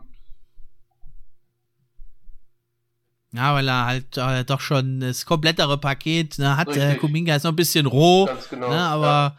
Aber die Athletik natürlich auch unglaublich, ja. Und, und sechs Fuß neun und dann so beweglich, das ist natürlich schon, schon auch, ja, äh, ungewöhnlich und äh, hat halt auch dieses Two-Way weil wenn man jetzt so auf Two-Way-Fähigkeiten äh, schaut, dann äh, hat Kuminga, denke ich, eine höhere Ceiling, aber wenn man jetzt rein auf die Offense guckt, dann ist Green natürlich schon viel, viel weiter.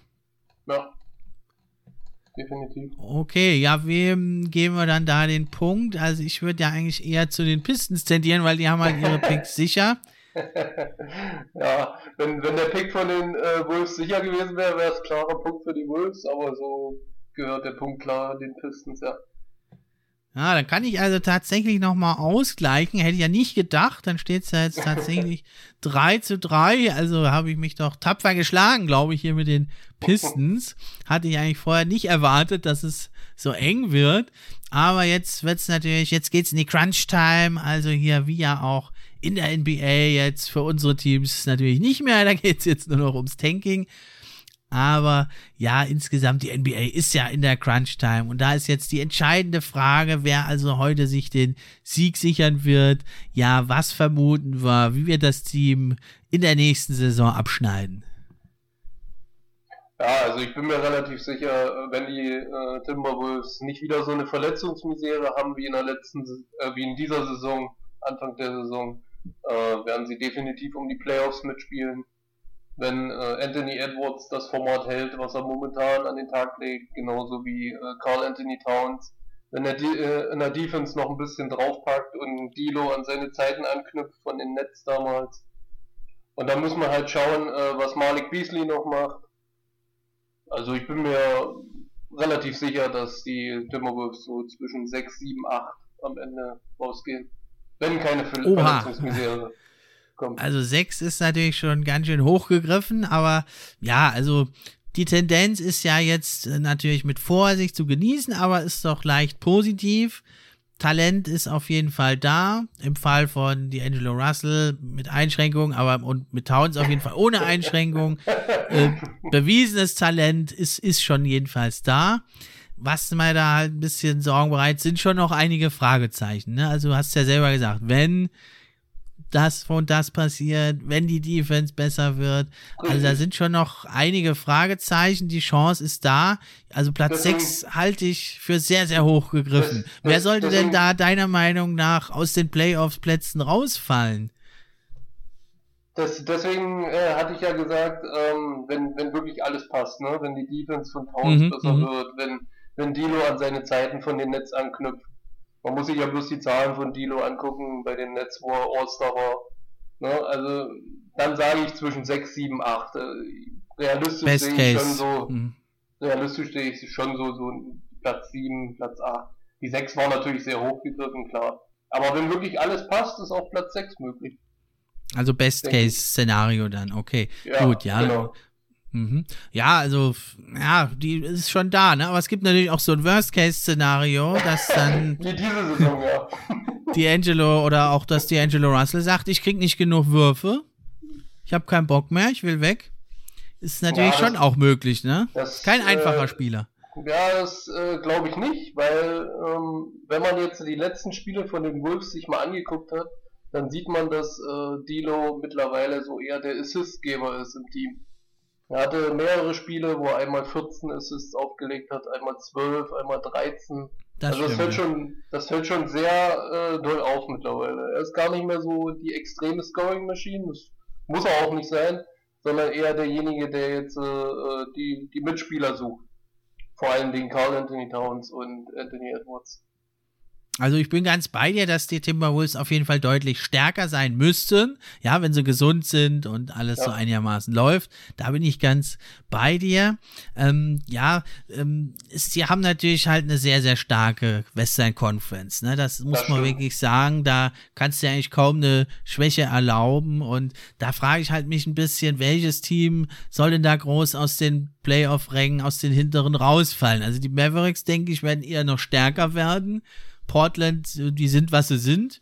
Die Lakers stehen im Moment auf sieben, die werden eher hochgehen. Die Warriors, da kommt Clay Thompson zurück. Denke ich eher, die werden auch viel stärker sein nächste Saison. Die Grizzlies, die sind ein junges Team, die müssten normalerweise auch stärker werden. Ja, und dann, ja gut, die Spurs, die kannst du sicherlich raushauen, aber da denke ich, wird es ganz, ganz schwierig, also auf sieben oder acht überhaupt vorzukommen für die Timberwolves. Da, da würde ich eher vermuten neun oder zehn. Aber ja, sie haben ja viele Talente, sie können sich dann einspielen, da hast du schon recht. Und da müsste doch viel, viel mehr als diese Saison drin sein. Also, ja, ich also denke eher ne, Play-in-Tournament, aber wer weiß. Wie gesagt, Platz 6 war natürlich sehr hochgegriffen. Aber wenn wirklich alles passt, äh, finde ich, dass Platz 6 möglich ist. Aber da muss halt wirklich alles passen. Ne? Ja, also auch ein Platz 7, 8, 9, 10 ist ja keine Schande in der Western Conference. Da stehen ja auch diese Saison fantastische Teams, die unheimlich auftrumpfen, ja. Also, aber es, da muss man natürlich jetzt auch nochmal gucken, was geschieht dann in der Offseason und wie kommen sie in die Saison rein. Wenn du gut reinkommst in die Saison, dann denke ich, kannst du lange da oben mitspielen und dann, ja, ist auf jeden Fall ein guter Platz, denke ich, drin da für die Timberwolves. Und ich sehe das auch so wie du, äh, die Spurs würde ich für nächste Saison auch dort rausnehmen, aus den Top 10. Ja, wobei sie natürlich da auch junge, gute Leute haben, die sich jetzt auch entwickelt haben. Ja, aber das denke ich, das wäre ein Team, die, die, die musst du verdrängen als Timberwolves, ganz klar. Ja. Wenn du okay. irgendwas da, wenn du da was äh, mit bewegen willst. Weil auch New Orleans Pelicans, die verfügen ja auch über einen fantastischen Zion Williamson und wenn die jetzt nicht mehr so chaotisch sind, nächste Saison könnten die natürlich da auch ein bisschen hochrücken. Das denke ich auch ein Konkurrent der Timberwolves. Definitiv, Einfach, aber die haben nicht den richtigen Trainer, die Pelicans. Genau, aber ob da glaube ich nicht, dass der noch nächste Saison da ist und da wird sich einiges tun bei den Pelicans. Wenn die dann halt stärker sind und die verlieren natürlich, die haben glaube ich die meisten Spiele diese Saison sehr, sehr knapp verloren sind das ja. Team, was die meisten Spieler mit Abstand mit fünf Punkten verliert. Und wenn sie da halt sich verbessern, dann sind sie natürlich auch ein Konkurrent halt für die Timberwolves, so meine ich das. Auf jeden Fall, die haben auch viel Potenzial, ne? Mit Brandon Ingram und Zion Williamson, Lonzo Ball, ja. Eric Bledsoe. Auch ähnliches Team eigentlich, finde ich, wie die Timberwolves. Offensiv können sie echt extrem viel, defensiv müssen ja. sie erstmal das noch beweisen. Und die müssen vor allem äh, Steve Adams loswerden, ne? Mit seinem hohen Vertrag. Natürlich, wird aber schwierig.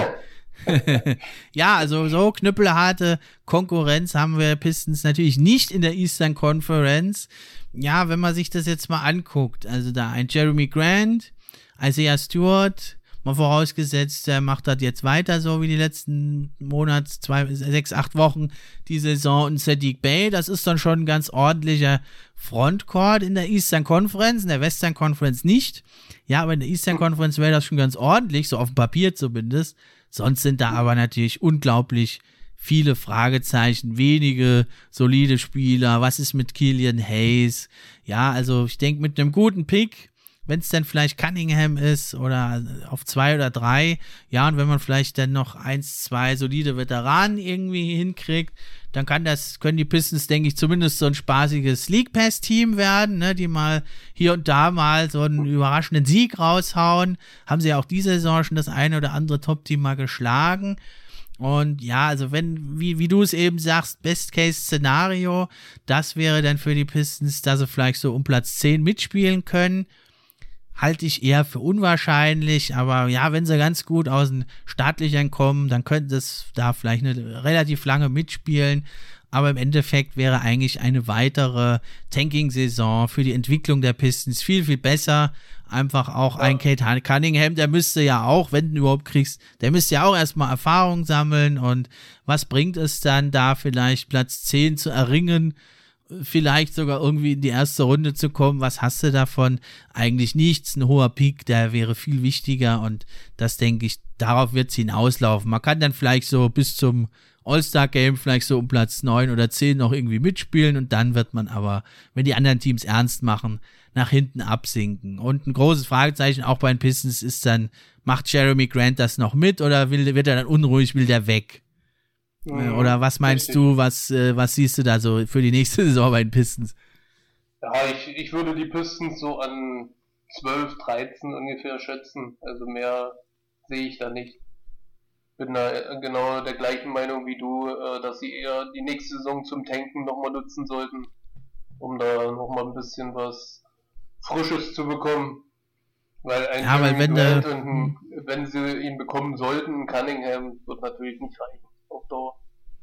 Nee, nee, da brauchst du mehr und, und die sind ja jetzt auch noch nicht so lange im Keller, die waren jetzt drei Jahre lang noch, waren sie bei 40 Siegen genau da in diesem, in diesem Mittelfeld und das, da, wenn du richtig ein Rebuild machen willst, dann musst du auch mal ein paar Jahre einfach richtig schlecht sein, aber da habe ich auch kein Problem damit. Da sind jetzt schon einige spaßige Talente, die das doch äh, lohnen, da einzuschalten. Und ja, ich denke, der Punkt, also der letzten Endes, geht er doch dann relativ klar an dich und damit die ja. Timberwolves also auch verdient mit 4 zu 3, knapper als erwartet, holen sie sich hier den Sieg, weil sie einfach schon viel, viel mehr auf der Habenseite haben und ja, jetzt müssen sie aber auch dann liefern nächste Saison, ne?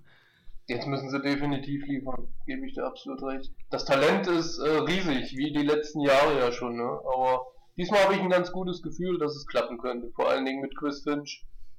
Das äh, passt sehr gut mit ihm.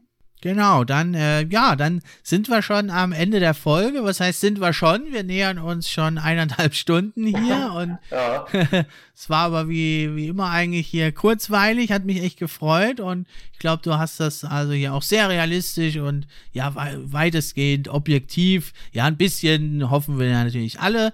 Ne? Wir setzen mal ja ein bisschen gute Entwicklung voraus, aber wir haben ja auch da in unseren Teams Talente und die sollten ja normalerweise besser werden. Ob es dann insgesamt die, für die Franchise wirklich diesen Schritt nach vorne gibt, das müssen wir dann wieder sehen. Vielleicht ja kommst du nochmal in der Offseason und dann können wir mal gucken, was haben die Timberwolves da gerissen in der Offseason und dann können wir natürlich da auch noch genaueres schon wieder prognostizieren für die neue Saison. Na klar, sehr, sehr gerne. Vielen Dank nochmal für deine Einladung, Steffen. Hat mich sehr gefreut. Hat mir sehr, also, sehr viel dann, Spaß gemacht hier mit dir. Ja, super. Also du kannst natürlich auch gerne nochmal kommen, wie gesagt, ne, als Timberwolves-Experte oder auch sonst mal, wenn du die Zeit hast, bist du hier herzlich willkommen. Und ich bedanke mich wirklich, dass du da warst und deine ganze Zeit hier geopfert hast.